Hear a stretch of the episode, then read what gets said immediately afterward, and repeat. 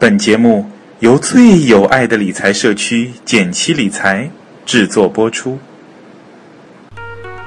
减七八也和你务实六新闻，一个和我们息息相关的热点，一段七嘴八舌的欢乐点评。我们接着地气八卦财经。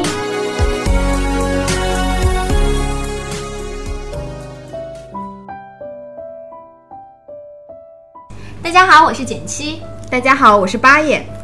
今天我们要来聊的是一个暴涨两百分之两百的微保币。啊，听到这里，啊，千万不要觉得很动心，因为我们的结论是它其实是一个传销骗局。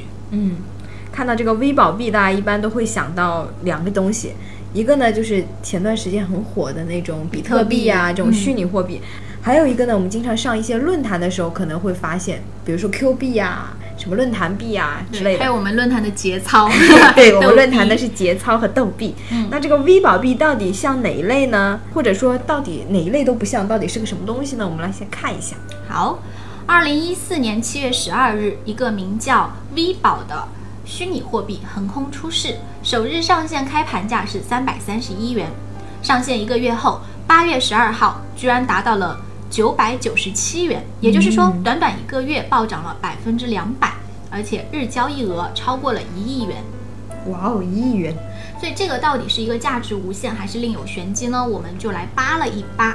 是的，我们看看这个新闻里面，新闻里面呢有一个比某比特币资讯平台的负责人告诉这个报纸的记者，界定真正的虚拟货币呢有主要有三个要素，第一个是发行方式。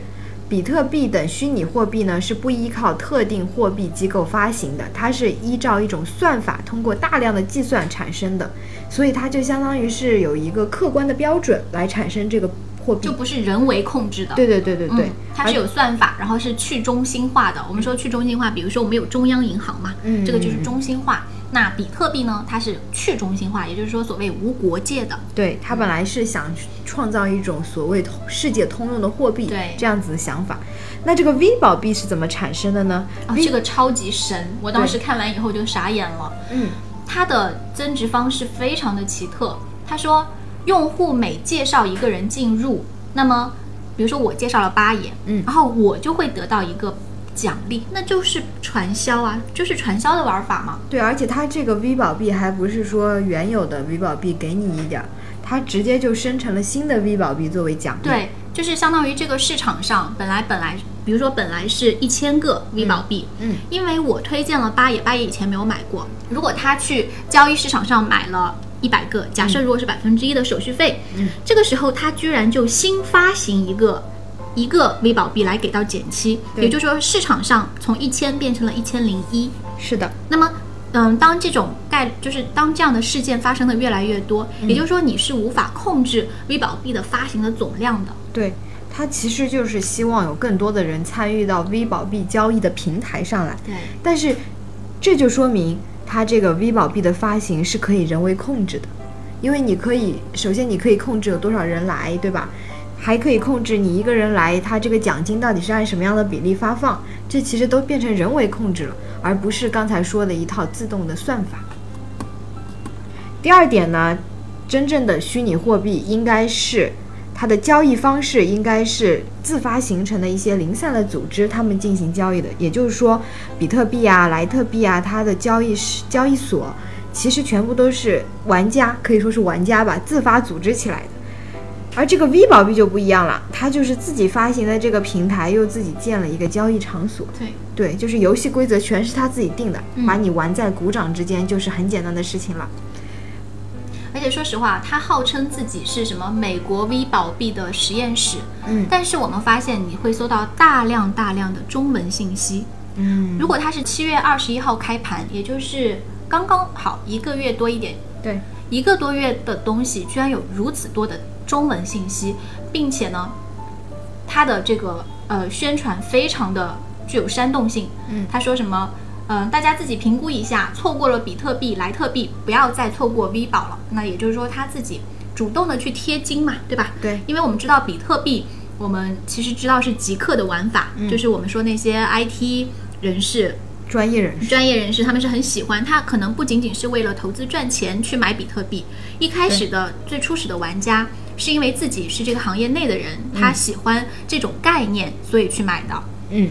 嗯，但是这个 V 宝币就把自己跟这个比特币去绑在一起，说我们就像他们一样是个虚拟货币，嗯，就是有一种感觉，此地人什么人傻钱多，速来。对，是的，对这是速来速就来了，中文的各种版本，各种宣传。对，然后我们刚才说了两种嘛，一个是发行方式、交易方式，那么还有第三个就是实现方式。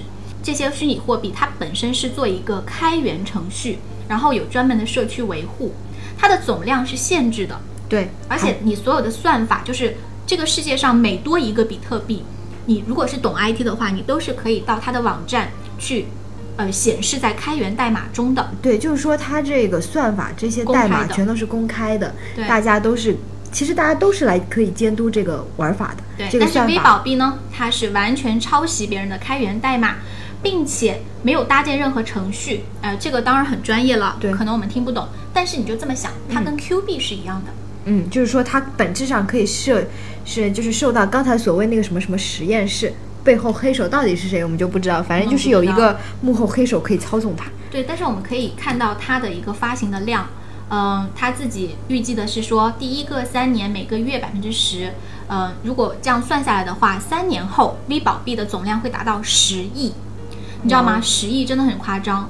那么比特币其实是二零零九年开始发行的，到现在为止已经五年了吧？对对对，还是有一定年头了。对，但是它总量是多少呢？是两千一百万枚。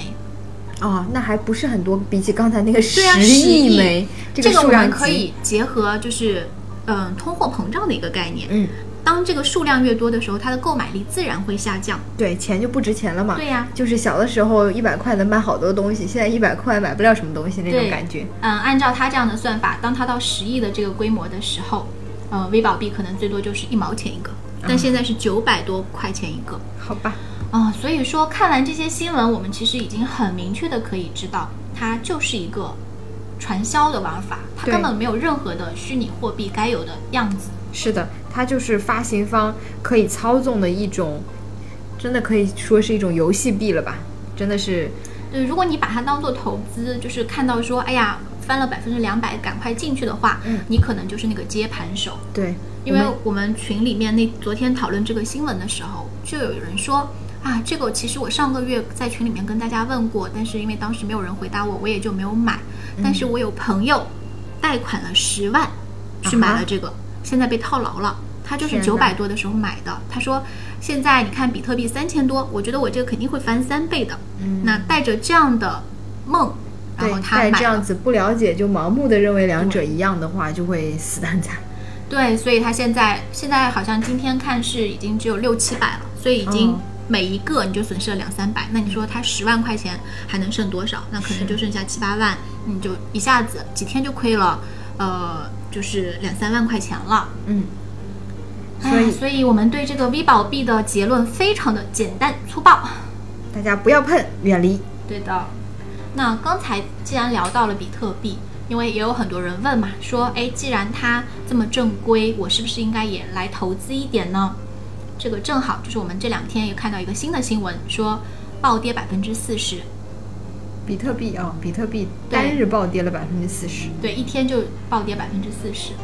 因为我们我们是这样想的，首先，如果用算法来发行货币的这个规则，看上去很客观，但是现实社会中这个经济是千变万化的，嗯，这样子并没有办法解决通货膨胀的问题。你想想，就是每个国家都会有自己的这个货币政策，对，然后会有专门的，不管是我们的这个嗯央行，对吧？嗯然后有的国家没有央行，但是它也会有一个就是控制到，就要有一个非常专业的团队来看这个国家的一个货币政策。嗯，所以货币要实现各种功能，在目前的情况来看，因为我们有国界嘛，对所以国家信用的保证，至少它支持认可是非常重要的。嗯，因为外币你可以换，是因为两个国家都互相承认你的货币，我也承认你，你也承认我这样子。但是比特币现在世界上认为就是官方出来承认它或者认可它的很少很少，应该是屈指可数的。对，然后第三个风险是什么？就是比特币暴涨暴跌它不受任何的控制，对因为你都是自发的场所来交易嘛。对，也没有监管，也没有政府管你。像中国，我们股市是嗯。跌和涨不能超过百分之十，嗯那这也是为了一个金融稳定所以设定的。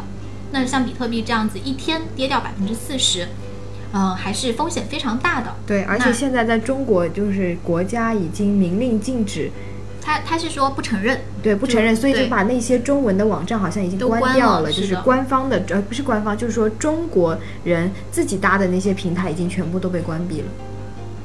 所以说有小伙伴想说，哎，这样微保币是传销，那嗯比特币可以玩吗？那我们的一个观点是说，因为它不和实体经济发展相关，它缺乏规律的投资方式，所以我们觉得啊，就是大赌伤身，对，其实有一点赌博性质，大家如果玩的话，就就是不是投机，投机中的投机，对，比较更多的是投机了。投机性非常强。对，非常强。如果你把大的身家都扔进去的话，肯定是不可取的。当然，有些小伙伴真的是很激进的，你稍微放一点钱玩一玩，那我们就，哎，尊重你的个人意愿吧。好，那我们也非常欢迎，如果你玩的好玩的赚，来论坛分享一下。对，也是一个很有趣的事儿事物。我觉得、嗯比特币也有一定创新的地方，大家也有真的有经验的小伙伴，不妨也来分享一下。因为我看过那个一个美剧叫《傲骨贤妻啊，美国那边的很红的一个美》，剧，对，它是讲律师师的，对对对。它其中就是那个女主角就差点要代言比特币之父，到目前为止都没有一个人站出来说比特币是谁写的嘛，就是这个剧还挺有意思的，大家有空可以去看一看。嗯，好的，好啦，那我们今天就聊到这儿吧，我们下期节目再见，拜拜拜拜。